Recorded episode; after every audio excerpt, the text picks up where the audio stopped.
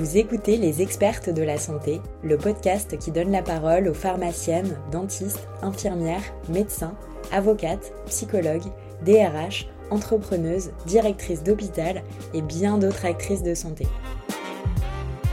Dans chaque épisode, elles vous racontent un moment clé de leur histoire, celui où leur expertise a été décisive. Qu'il s'agisse de sauver une vie ou d'aider un patient, de décider de l'avenir d'une association ou de se battre pour ses convictions, toutes ces femmes ont su faire la différence à un moment de leur vie.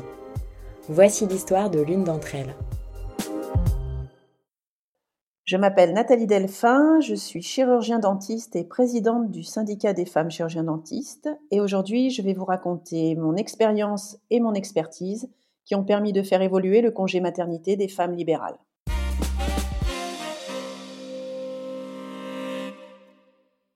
L'expertise dont je vais vous faire part euh, découle de ma propre expérience et de ma grossesse. Donc en 2010, euh, j'ai la chance d'être propriétaire de mon cabinet, d'avoir des salariés et euh, de tomber enceinte. Et c'est quelque chose qui pour moi était merveilleux. Et je me suis retrouvée à me poser des questions sur comment allait être mon activité et combien de temps j'allais m'arrêter. J'apprends que j'ai le droit à trois mois d'arrêt et euh, j'ai un peu d'argent euh, devant moi, mais je comprends assez vite que ça va être compliqué. En tant qu'installée, j'ai pris des emprunts, des emprunts pour euh, acheter mon matériel. J'ai des salariés, donc je paye des salaires. J'ai un loyer, j'ai des charges puisque je suis indépendante.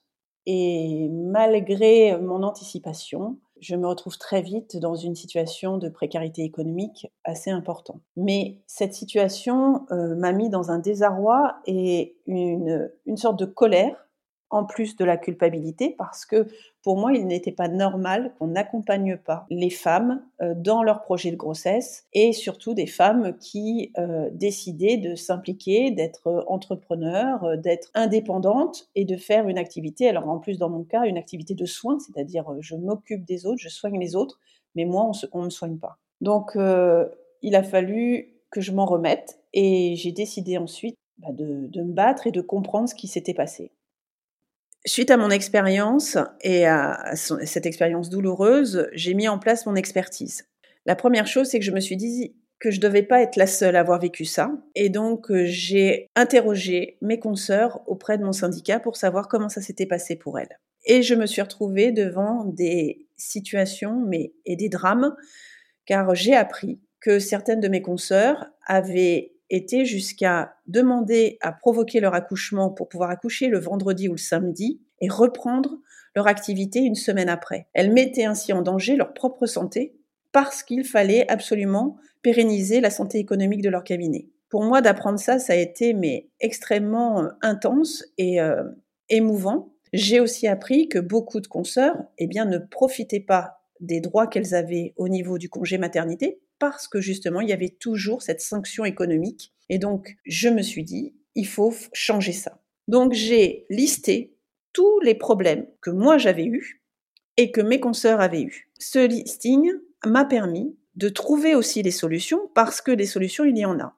Et surtout de montrer que la grossesse était un moment dans le parcours des femmes et que c'était pas une maladie et que surtout il fallait les accompagner. C'est un combat qui est surtout politique parce qu'il faut aller voir euh, les, décideurs, faire changer la loi, car aujourd'hui, on n'est pas sur quelque chose qui doit être euh, à la carte, mais vraiment quelque chose qui doit être un droit. Un droit qui euh, doit être immuable et surtout qui ne doit pas être négociable.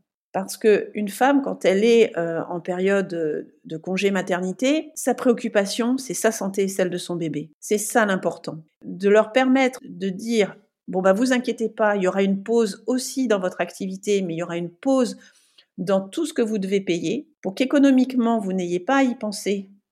C'est important. C'est important pour la santé de tous et c'est important aussi pour l'ensemble des professionnels qui ont besoin de savoir qu'on va les accompagner dans leur parcours et qui, elles, s'occupent aussi des autres. Mon expertise, a été ben, d'analyser euh, les besoins et de trouver des solutions. Les besoins, c'était ben, tout simplement, quand on a des salariés, avoir la possibilité de prendre euh, du chômage partiel. parce que justement, le praticien n'étant pas là, il ne peut pas amener de la valeur au cabinet, la part d'argent qui rentre, donc il n'y a pas de possibilité de payer les salaires. L'autre élément, c'était évidemment les charges. Ces charges, c'était simplement de demander à ce que naturellement ces charges puissent être stoppées temporairement le temps de l'arrêt et qu'ils soient après lissés l'année d'après, puisqu'il n'est hors de question évidemment que ce soit un cadeau ou qu'on ne paye plus, parce que ces charges, elles sont naturelles, elles sont normales, mais qu'au moins pendant ce temps du congé maternité, il n'y ait pas à les payer et qu'ils soient lissés l'année d'après. Et sur les emprunts, eh bien exactement la même chose, sans supplément évidemment assurantiel, parce qu'il ne faudrait pas qu'il y ait une précarité supplémentaire. Et aujourd'hui, cette expertise, cette expérience m'a permis de faire avancer les choses au niveau des congés maternité pour toutes les libérales et toutes les indépendantes. Et aujourd'hui, des choses avancent, des droits avancent, et cette expertise, j'en suis assez fière parce que vraiment, il était important de remettre la, maternité non pas comme un problème, mais comme une solution. Vous venez d'écouter un épisode des expertes de la santé. Ce podcast est né de la collaboration de MedCheck Studio, studio de podcast spécialisé dans la santé, et Femmes de Santé, le premier collectif pluriprofessionnel de femmes qui évolue dans cet univers passionnant et qui a été créé avec l'objectif de valoriser et développer l'humain au cœur du système de santé.